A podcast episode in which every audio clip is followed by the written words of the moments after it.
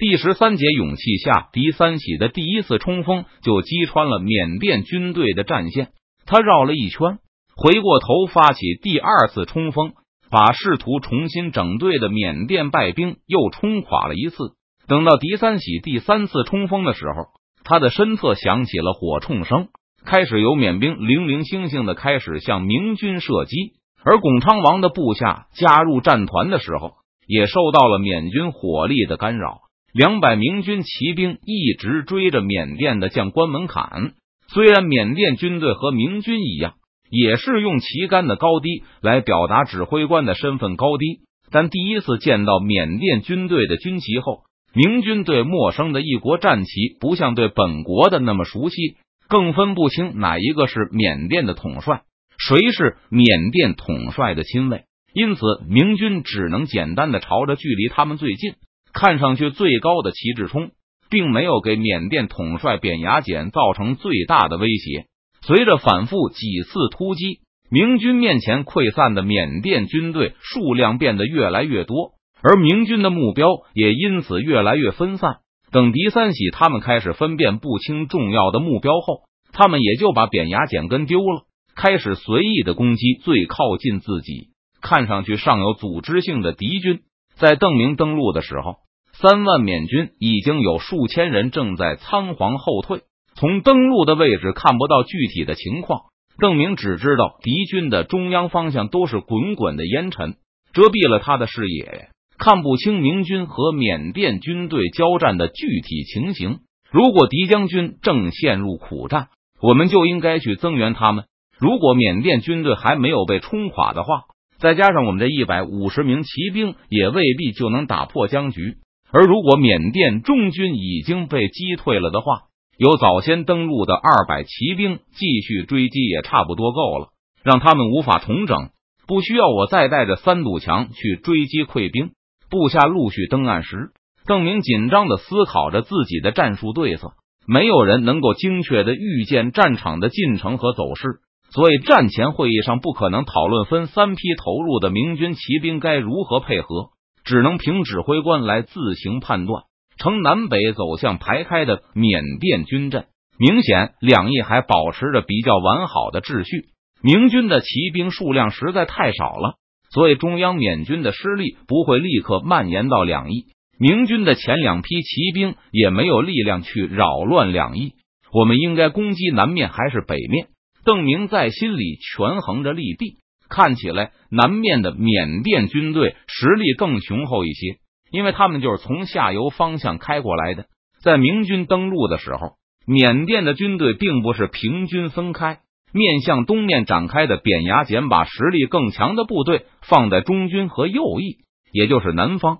这既是为了让士兵少走点路，保存一些体力。也是为了能够在明军尽数登陆后，集中全部主力发起进攻。如果平均布置的话，缅甸统帅感觉占地区域就太大了，有些指挥不过来了。虽然看不清，但我假设狄将军已经击溃了缅甸的中军。如果邓明的假设不成立的话，那他现在该做的就是撤退。所以邓明根本不会花时间去琢磨，万一自己猜错了这么办？假如我是缅甸统帅的话。我会去哪边？我应该会去南边吧？这是逃回瓦城的方向，而且南边有更多的军队，距离他们昨天的宿营地比较近。缅甸的统帅无论是发起反击，还是想指挥撤退，还是要继续坚守和我军对峙，都应该立刻去南面指挥部队。假如缅甸统帅已经被敌将军抓住了，那击溃南面的缅甸军队也很重要。不能让他们有勇气继续坚守。如果狄三喜冲锋的时候刚好把缅甸统帅隔断在北面，迫使他不得不去指挥自己的右翼，那就是邓明运气不好了。不过刨除运气关系，缅甸统帅去南面的可能性还是大得多。邓明回过头，对身后的三堵墙骑士们吩咐道：“老兵在前，新兵在后，一百五十名骑兵熟练的排成双排冲锋队形。”还有少量的游骑在军阵的周围游弋，或是待在双层军阵之间充作预备。这些骑士中，只有五十人算是新兵，其他年轻一代的人都在三堵墙编制中参与过作战。不过，即使是邓明口中的新兵，也只是相对三堵墙这个编制而言。作为明军唯一的常备骑兵编制，三堵墙的选拔标准比步兵常备军还要严格。更何况，他还被川西视为邓明的护卫队。每一个加入的新兵也都需要在之前的征战中有上佳的表现。被邓明命令去后排的五十名新兵，只是因为还没有在这个建制内作战的经历，被要求在后队体会一下集团作战的感觉，免得他们因为过于兴奋而忘记了在川西的团队训练内容。从万县开始就一直冲锋陷阵的邓明，自然而然的位于前排。冷兵器时代。勇气的重要性，无论如何形容都不为过。邓明早就已经发现，明军在和他并肩作战的时候，总是表现的特别出色，战斗力能翻几番。即使是发挥最稳定的三堵墙部队，也是在跟着邓明冲锋时显得最无所畏惧，务求全胜。队伍排列完毕后，邓明把马刀竖起来，让刀背靠在自己的右侧胸甲和肩甲上。环顾着身旁的众人，明军只有三百多人，而他们的敌人超过三万。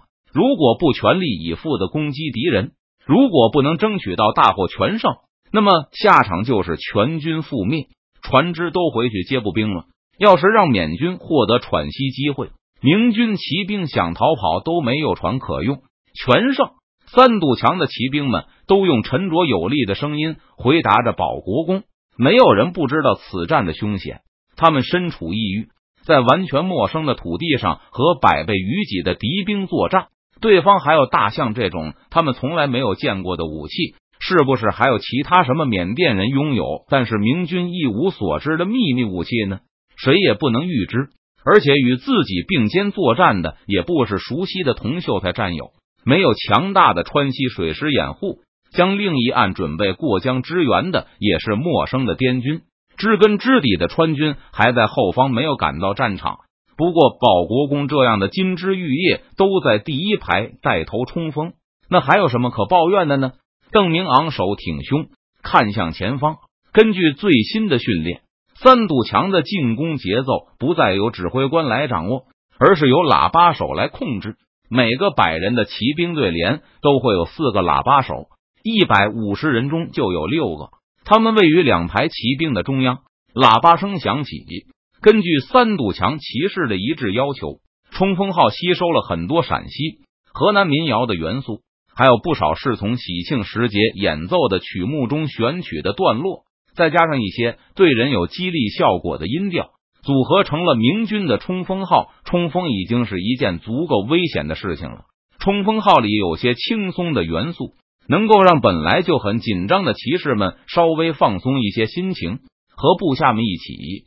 邓明在马背上挺直身体，保持着马刀靠肩的姿态，整齐的向缅甸的南方重兵集团跑去。对面的缅军看上去也有一万几千人的样子，依旧是邓明所部的百倍，而且他们的防备好像也更加严密。在注意到邓明这队人以后。缅甸军队那边立刻出现了一阵旗号翻动，其中的军官都互相大声提醒、警告着。正如邓明所料，扁牙简此时就在缅军的右翼中失去了自己的将旗后，扁牙简也就失去了对全军的掌控。不过，他也因此幸运的摆脱了明军的追击。大人，您有何命令？右翼的缅甸将领把刚刚脱险的扁牙简团团围在中央，大声的问道。看到将旗消失不见后，右翼的缅甸将领同样惊慌失措。不过明军只有一二百人而已，上万缅军当然不会在这么少量的敌人面前自行撤退。毕竟他们也还没有遭到明军的直接攻击。被围在中央的扁牙简，还有那些跟着统帅一起从中军逃过来的将领，比右翼的同僚们还要惊慌。他们终于意识到，战争并不像兵书上写的那么简单，而且他们祖辈讲述的故事，无论多么惊险，都有大量让人感到愉快的情节。而当这些家业的继承人站在这个岗位上时，才意识到到战场上的恐惧会有多么重。大人有何命令？刚把指挥权交给统帅的右翼将领们再次问道：“撤兵。”扁牙简根本不像邓明想象的那样尝试反击。他在恢复了行使权力后，不假思索的做出了最终的决定。他发现明军的力量远较自己强大，即使对方只有一二百人，他短期内也没有再进行野战的勇气了。现在，扁牙简只想着如何退回瓦城，坚守城池，让大象断后。中央成千上万的溃兵，扁牙简不信对方一二百骑兵就能追杀的过来，因此不需要去增援。而左翼的几千缅兵远比入侵者熟悉本国土地，扁牙简更认为没有支援的必要。大人，又有贼寇冲过来了！